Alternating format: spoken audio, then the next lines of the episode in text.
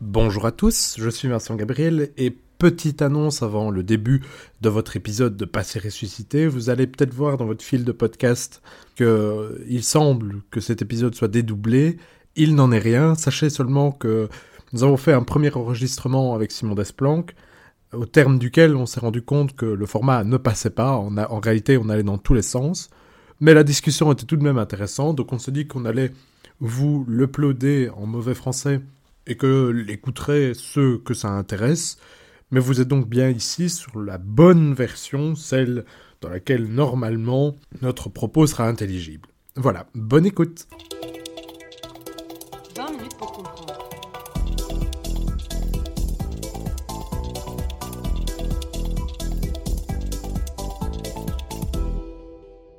Bonjour à toutes et tous et bienvenue dans ce nouvel épisode de Passé ressuscité, le podcast frère de 20 minutes pour comprendre, dans lequel nous revenons sur des éléments du passé qui trouvent une résonance dans l'actualité. Je suis en compagnie de Simon Desplanques, bonjour. Bonjour. Et aujourd'hui, nous allons évoquer un épisode à nouveau assez lointain à première vue, qui est celui du mythe de Dunkerque, donc pour le dire très simplement, celui de l'évacuation des forces britanniques de France lors de la Seconde Guerre mondiale. Alors, comme toujours, Simon Desplanques, en fait, pourquoi est-ce qu'on parle de Dunkerque en 2021 Alors en fait, il faut remonter à 2015 et au lancement réel de la campagne pour le Brexit, qui donnera en juin 2016 le- résultat que l'on connaît, pour voir en fait une résurgence très forte du mythe de Dunkerque. Alors ce mythe, bah, je vais le résumer tout de suite en fait. En quoi consiste-t-il? Alors, il consiste à dire que en période d'adversité, le peuple britannique est capable de s'unir et de faire front face à une menace imminente. Alors, il se situe dans un contexte particulier sur lequel je vais revenir tout de suite. Alors, on est en, en mai 1940, à la fin mai 1940, et la France vient de se faire écraser par les forces armées allemandes au cours d'une offensive de- qui a surpris tout le monde. Pas tellement parce qu'on ne savait pas que les Allemands allaient attaquer, les Français le savaient bien. Depuis fin 39, début 40, il y a eu toute une série d'incidents sur lesquels les Alliés ont mis la main sur les plans allemands, etc. Ils savent que l'attaque arrive. C'est drôle de guerre. hein. Drôle de voilà, guerre, ouais. Durant la drôle de guerre, on sait très bien que la- les Allemands ne vont pas rester statiques très longtemps. Mais euh, ce qui surprend, c'est le résultat et la rapidité de la victoire. À savoir, une France qui pourtant possède à l'époque la plus grande armée du monde, euh, les États-Unis à l'époque, à titre de comparaison, donc une armée égale à celle de la Roumanie en termes de taille, euh, se retrouve écrasée en littéralement un mois. C'est d'autant plus étonnant que, pas seulement quantitativement, mais même qualitativement, on pensait que c'était la meilleure armée à cette époque. Alors tout à fait, je vous renvoie vers le premier épisode de Passé ressuscité où on parle du réarmement. En soi, le matériel français n'est pas mauvais, mais il n'est pas du tout adapté à la guerre qui s'annonce, qui est une guerre euh, inspirée ben, d'une part par l'expérience allemande de la Première Guerre mondiale, et en particulier l'expérience des, des troupes d'assaut qui vont, qui s'appellent en allemand Sturmtruppen, et qui vont donner le mot Stormtrooper pour les Voilà. fans de Star Wars parmi vous, euh, et qui consistait à attaquer massivement euh, à un point précis du champ de bataille, et non pas essayer d'éliminer chacune des poches de résistance, mais filer pour détruire les voies de communication, les ponts, les routes, etc. Dans un but très simple, on se disait, ok, on peut laisser une ferme par exemple avec euh, euh, quelques soldats qui tiennent peut-être quelques jours avec des munitions, mais s'ils ne sont pas approvisionnés, de toute façon, ils finiront par tomber comme un fruit mûr. Et donc, les Allemands ont développé une stratégie basée sur le mouvement et l'utilisation de l'arme blindée conjuguée à l'utilisation de l'artillerie mobile et de l'aviation. Et euh, donc on a vraiment une nouvelle philosophie de la guerre qui s'oppose à celle qu'avaient les Français, qui était en fait empreinte de conservatisme, et qui eux envisageaient la guerre à venir. Donc on savait, on l'a dit, hein, qu'il y aurait une guerre, mais on pensait que ce serait en fait une guerre de, euh, de position, pardon. Euh, en gros, bah, une nouvelle guerre des tranchées, ce qui rompt totalement avec l'idée et avec la manière dont les Allemands vont mener la guerre. Tout à fait. Alors vous avez eu raison d'employer le terme allié, parce que, effectivement, ici, il s'agit aussi des Britanniques qui sont concernés par le mythe de Dunkerque. Alors pourquoi? Parce que dès septembre-octobre 39, les, Ang- les- les Anglais ont envoyé le- leur BEF, hein, le British Expeditionary Force, qui est en fait un- une armée anglaise qui vient épauler les Alliés, d'abord en- potentiellement dans le cas d'une attaque contre l'Allemagne qui n'aura jamais lieu, mais plutôt bah, pour soutenir les Français et les Belges, parce qu'on se doute bien que les Belges seront impliqués d'une manière ou d'une autre dans, le cas d'une attaque allemande, en cas donc d'invasion. Euh, mais sauf que l'attaque ne se passe pas du tout comme prévu et les Français se font surprendre. Parce que l'essentiel de la stratégie française, ben Vincent vient de le rappeler, c'est de dire on se repose sur une stratégie extrêmement défensive qui est la ligne Maginot, qui en gros euh, sépare la, frontière franco-allemande au niveau ben, des Vosges et puis s'arrête grosso modo à hauteur de la Gaume belge. Euh, on ne fortifie pas les Ardennes et ça aura son importance.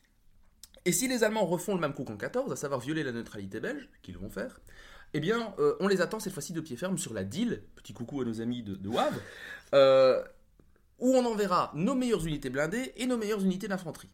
Donc l'idée, c'est vraiment de se dire, ok, au pire, les Allemands attaquent par la frontière euh, franco-allemande, dans ce cas-là, la s'occupera, euh, s'occupera de les écraser, ce qui aurait sans doute très bien marché. Euh, et si jamais ils attaquent par la Belgique, eh bien on les y attend quand même. Sauf que les Français n'ont pas vu l'importance du massif ardennais. Importance dans quel sens? Les Français ne l'avaient pas fortifié la frontière à cette hauteur-là, pas autant que les Vosges par exemple, ou l'Alsace-Lorraine actuellement, mais c'était dit que c'était de toute façon un massif forestier infranchissable. Et donc, les Français n'ont mis aucune défense. Ce qui fait que les panzers allemands vont d'abord mener une offensive du côté grosso modo de la ville de Liège. Quand les Alliés voient ça, ils se disent Ok, c'est une répétition du scénario de 14, au cours de laquelle Liège avait d'ailleurs résisté beaucoup plus longtemps que prévu euh, face à l'offensive allemande. Et pour cela a reçu la Légion d'honneur, Voilà. à chaque fois. Liège RPZ. Mais euh, du coup, c'est un leurre. Cette première attaque qui aura lieu dans la région va euh, a pour but d'attirer les forces françaises et anglaises à hauteur de la Dille. Et ensuite, quelques jours plus tard, a lieu ce qu'on appelle le coup de faucille, où les Allemands passent par les Ardennes et ensuite, tel un roulant compresseur, traversent le nord de la France, le sud de la Belgique, dans la région de la botte de Givet, donc pas très loin de Chimay, et en fait prennent les alliés de vitesse en courant littéralement vers la mer. Et c'est là que va survenir quelque chose d'extrêmement important. Le 28 mai 40, d'abord, les Belges vont capituler. Et il faut bien se rendre compte de ce qui est en train de se passer. Vous avez en fait un périmètre défensif qui est en train de se former du nord de la Panne, en Belgique, à Dunkerque. Et les Alliés sont en train d'être acculés le long de la mer et pris en tenaille par les Allemands qui sont venus donc du nord et surtout par ceux qui viennent du sud, qui ont donc qui viennent en fait du massif des Ardennes. Et petit à petit, ils sont coupés de leur ligne de communication avec le reste de la France. Donc ils sont totalement isolés. Et ce qui est important de rappeler ici, c'est que donc, pour tous les facteurs qu'on a cités euh, auparavant, on a là affaire à un effondrement de la Belgique d'abord, puis de la France, parce que la Belgique capitule après seulement 18 jours de guerre.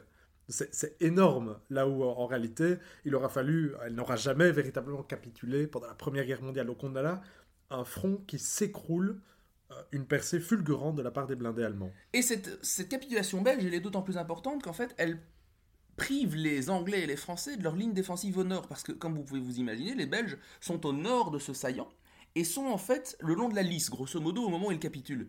Mais donc, la Lys n'est pas si loin que ça de la mer. En quelques jours, vous pouvez y être quand vous êtes une armée motivée. Et c'est là que survient un authentique miracle. C'est ce qu'on appelle le Halsbefehl, qui veut dire ordre d'arrêt, littéralement. En quoi consiste le Halsbefehl Le Halsbefehl, c'est en fait l'ordre qui a, été, qui a été donné directement par Hitler d'arrêter les chars allemands à littéralement une dizaine de kilomètres de Dunkerque. Alors en fait, pourquoi Hitler intervient-il comme ça? Parce qu'il y avait au sein des généraux allemands deux écoles. Une école de la prudence et une école de l'offensive en continu. Pourquoi? Parce que en fait, les Allemands viennent de, se remettre de 15 jours d'offensive acharnée et euh, ils ont essuyé une contre-offensive à Arras qu'ils ont réussi à repousser, mais qui a quand même surpris l'état-major allemand, qui se dit que si cette offensive avait réussi, elle aurait isolé les blindés allemands et coupé leur ligne de, de, leur ligne de ravitaillement pardon, et de communication aussi en fait. Et donc les aurait isolés et mis à la merci des Alliés. Voilà, c'est ça qui est évidemment intéressant. C'est bien quand on perce de façon fulgurante, mais ça veut dire qu'on étire... Les lignes de communication et de ravitaillement. Et quand on a un blindé sans essence, bah, c'est bien d'avoir un blindé loin, mais il ne sait plus bouger. Donc... Euh... Voilà, ce qui explique l'école de la prudence. Et donc, effectivement, vous avez deux écoles et Hitler va trancher entre les deux. Alors, Vincent pourrait peut-être nous dire un mot sur euh, en quoi ouais. ça constitue en fait une rupture dans la, la, chaîne de commandement allemande traditionnelle. Oui, voilà, parce que donc, historiquement, la culture militaire prussienne repose sur l'idée de laisser aux officiers sur le terrain une certaine forme d'initiative de liberté. En gros, on part du principe que, vu que vous commandez une division, un bataillon, que sais-je, vous connaissez, vous avez plus d'informations, donc vous pouvez effectuer des choix plus rationnels. En plus, vous connaissez vos hommes. Bref, il faut laisser aux gars sur le terrain une certaine liberté d'action. Et ça a été globalement assez respecté pendant, disons, le premier mois de, euh, du véritable début de la Deuxième Guerre mondiale, si on, le, situe celui-ci en mai 1940. Mais Hitler voit donc là plusieurs généraux prendre des initiatives et en réalité ça lui pose un problème parce qu'il a besoin de réaffirmer son autorité. En effet, donc dans l'OKW, donc on va dire, l'état-major de la Wehrmacht, les patrons de l'armée allemande, disons pour faire très simple, Hitler restait le boss, le big boss. Et donc, même si, euh, pour favoriser l'efficacité de ces hommes, il accepte de ne pas donner directement d'ordre, à un moment, ça commence à l'énerver. Et donc, il va simplement dire, le patron, c'est moi, on arrête. Effectivement, et ça a son importance dans le mythe de Dunkerque tel qu'on l'a aujourd'hui. Pourquoi? Parce qu'aujourd'hui, quand on a euh, Nigel Farage qui nous vend le mythe de l'évacuation réussie, on a l'impression que les Anglais ont tout fait tout seuls. Et en réalité, cette évacuation réussie, qui n'est même pas une victoire, qui est une défaite réussie en fait, hein, c'est même pas une semi-victoire, c'est vraiment les Anglais arrivent à s'extirper de cette nasse. Je reviendrai tout de suite sur les chiffres, mais en réalité, on nous Nigel Farage nous présente ça comme une victoire. Et disons ici, Nigel Farage, c'est un homme politique britannique très à droite, dont le cheval de bataille a été pendant des décennies de faire sortir le Royaume-Uni de l'Union européenne. Voilà. Tout à fait. Et ici, on a affaire vraiment à un mythe qu'il nous présente comme étant la victoire intégrale des Britanniques. Alors en fait, il faut le nuancer à deux niveaux. D'une part, c'est aussi la victoire d'Hitler, indirectement, parce que, en fait, c'est lui qui donne l'ordre et qui tranche dans l'art en disant Ok, je dis qu'on s'arrête. En réalité, s'il avait donné l'ordre de continuer, les Alliés étaient par terre et la contre-offensive d'Arras était un épiphénomène qui n'aurait pas pu se reproduire. Et là, les Allemands ne le savaient pas. Et il ne faut pas oublier aussi que la Belgique et la France sont à terre. France, qui, on le rappelle, on l'a déjà dit, était supposée être la meilleure armée du monde. Donc même si, en effet, les, soldats sont ramenés à la maison, ben là, l'Angleterre, elle est toute seule. Mais en fait, c'est un élément du mythe. Voilà. Et le deuxième élément qui est très intéressant ici, de la façon dont on le présente, c'est vraiment de dire les Anglais ont tout fait tout seuls. Mais en réalité, la France est peut-être par terre, effectivement, mais elle tient encore le périmètre défensif autour de Dunkerque. C'est-à-dire qu'à partir du 28 mai, vous allez avoir des évacuations qui débutent. Très, très disparates.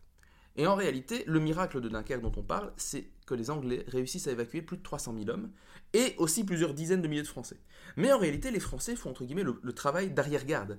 Ils sont là pour tenir le périmètre défensif de Dunkerque, notamment de la ville de Berg, qu'a rendu célèbre le film Bienvenue chez les Ch'tis, n'est-ce pas? Euh, On salue nos amis ch'tis. On salue les amis ch'tis, s'il y en a. Euh, mais en réalité, les Français se tapent le sale boulot pendant que les Anglais évacuent. D'ailleurs, ça va être l'objet d'une assez grosse rancœur entre les Français et les Anglais que les, autorités allemandes, puis les autorités de Vichy vont se faire un malin plaisir de rappeler tout au long de la guerre. Ça, puis Marcel Kébir, sur lequel on reviendra peut-être. Tout à fait. La décision des Britanniques de détruire la flotte française avec des navires dedans. Et, euh, des navires. Et, des marins. et des marins. des marins dans les navires. Euh, donc, on va dire que entre les Alliés, entre la France et le Royaume-Uni. À ce moment-là, c'est compliqué. Voilà. C'est une relation très compliquée. Et euh, en fait, c'est donc un premier pan du mythe que Farage nous présente comme étant une victoire anglaise qui est faux sur ces deux niveaux-là. Alors, ce qui est intéressant aussi, c'est que Farage va présenter ce mythe comme étant le fruit d'une dynamique populaire. Populaire dans le sens où, dans l'imagerie populaire, véhiculée notamment par le film de Nolan, c'est la patrie qui s'élance à la rescousse de ces soldats euh, laissés à l'abandon euh, sur, euh, sur les plages de Dunkerque. Alors ce qui est intéressant, c'est que il y a effectivement eu quelques civils qui ont pris leur bateau de pêche pour venir sauver des soldats pris au piège. Mais en réalité, la plupart des, civils, d'une part des navires civils ont en fait été réquisitionnés par la Royal Navy, c'est-à-dire l'armée anglaise en fait, d'une part, et d'autre part, les petits bateaux qui sont le symbole de cette dynamique populaire de sauvetage de la population, n'ont pas été utilisés pour faire euh, des trajets, euh, entre guillemets, Douvres, Dunkerque, mais plutôt Dunkerque les plages de Dunkerque, vers les gros bateaux chargés de les rapatrier. En fait, quand vous regardez, euh, quand, si vous allez à Dunkerque, pour une chose sur le carnaval, bon, c'est pas une destination de vacances très exotique, mais voilà, c'est comme la mer du Nord. C'est-à-dire que c'est une mer très plate avec des difficultés pour les bateaux à fort tirant d'eau d'accéder aux côtes. Et donc, bah, dans ce cas-là, ce, que vous avez, ce dont vous avez besoin, ce sont des petits navires qui font les allers-retours entre les plages et ces bateaux-là. Il y en a eu à nouveau quelques-uns de ces bateaux qui ont fait des allers-retours épiques, etc. Mais, qui, sont conservés dans les musées, euh, et, qui, et donc les musées contribuent voilà, à, musée qui participe, à, qui, musée qui participe à, véhiculer cette, cette, imagerie-là. Et en fait, à ce niveau-là, d'ailleurs, Farage ne s'appuie pas sur rien, hein. il s'appuie sur quelque chose de très présent, y compris dans des musées d'État.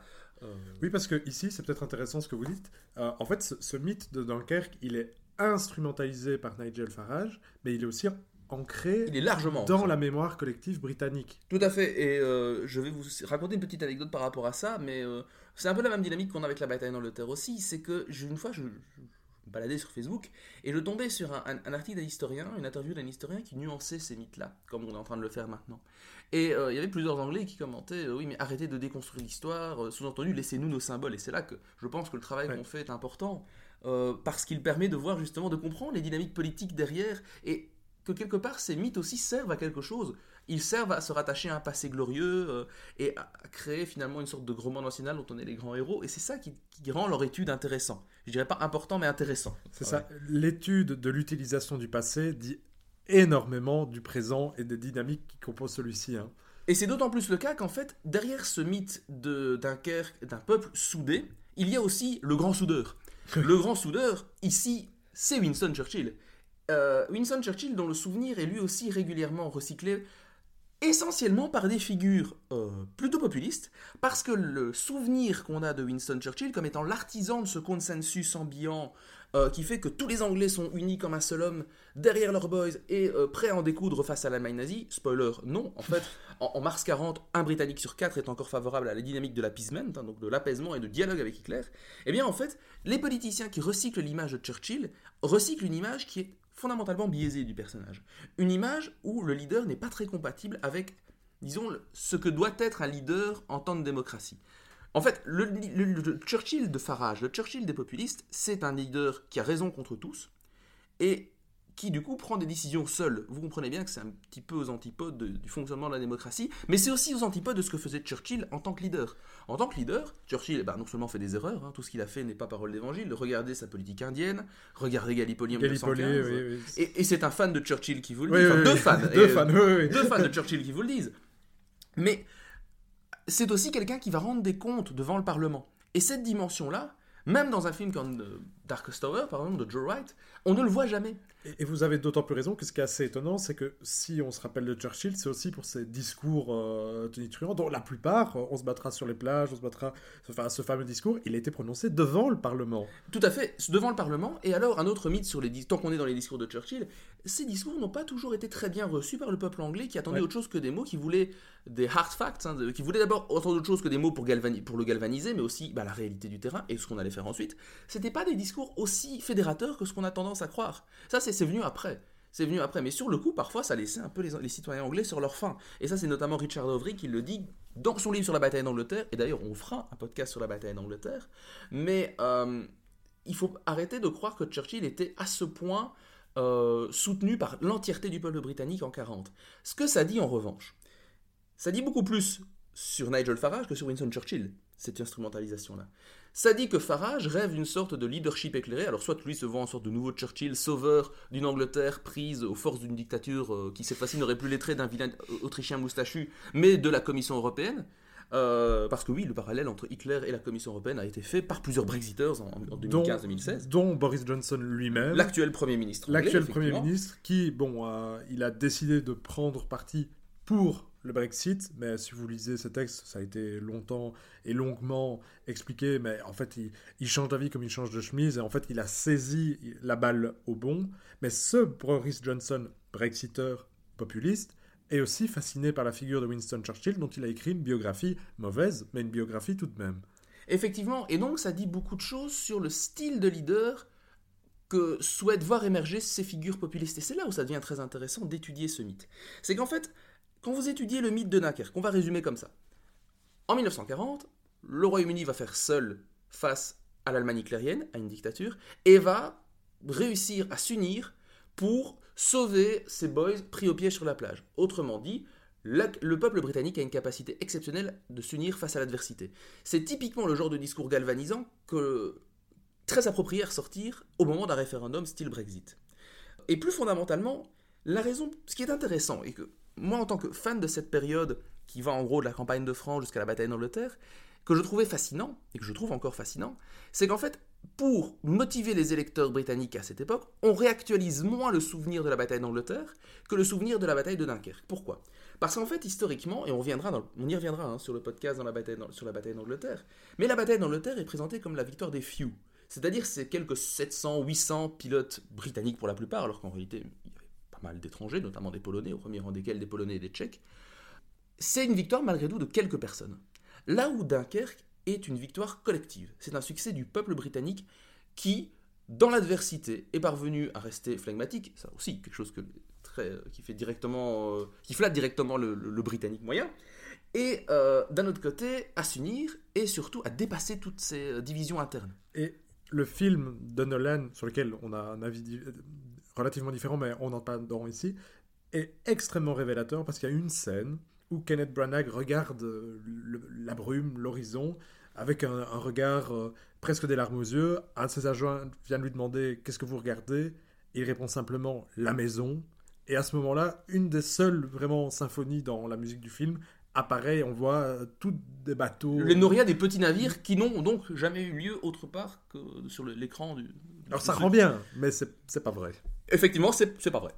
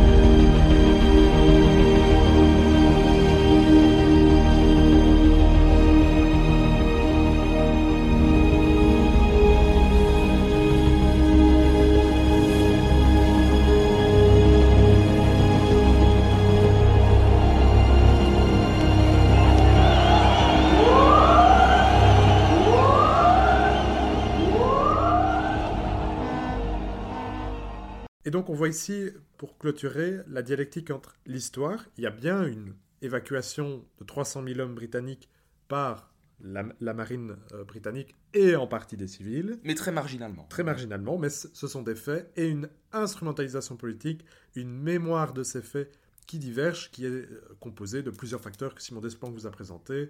L'idée d'une nation unique, euh, d'une nation britannique unie, pardon, derrière son leader, l'idée le Royaume-Uni s'est débrouillé tout seul. Oui, autant d'éléments en fait qui font directement écho à ce que l'électeur favorable au Brexit voulait entendre quelque part. Tout cette, cette idée d'un peuple qui s'unit d'une part et qui surmonte ses divergences, ça il faut bien, bien prendre conscience aussi, pour faire face à une menace supposément existentielle. Là aussi, quand on parlera du mythe de la bataille d'Angleterre, d'ailleurs on y reviendra, est-ce que les Allemands voulaient vraiment envahir le Royaume-Uni? C'est une question, pour faire court, à laquelle les historiens n'ont pas vraiment de réponse très ferme, mais qui, tend vers la négative. Mais toujours est-il que bah, ça nous rappelle ce que Churchill lui-même, et je pense que ce serait peut-être bien de terminer là-dessus justement, avait appelé Their Finest Hour, en parlant des heures très difficiles qu'étaient en train de vivre les Britanniques à la fin du printemps, début de l'été 40. À savoir donc cette parenthèse glorieuse au cours de laquelle euh, les Anglais ont réussi à faire preuve de tout le courage et toute leur force de sacrifice nécessaire et à triompher tel David face à Goliath. Eh bien donc, chers auditeurs, vous avez vu, nous vous donnons déjà rendez-vous pour un nouvel épisode de Passé ressuscité sur la bataille d'Angleterre. Pour aujourd'hui, c'est terminé de notre côté. Merci Simon Desplanques. De rien et au plaisir de vous retrouver donc pour la bataille d'Angleterre. Merci à vous, chers auditeurs, et à bientôt. Au revoir.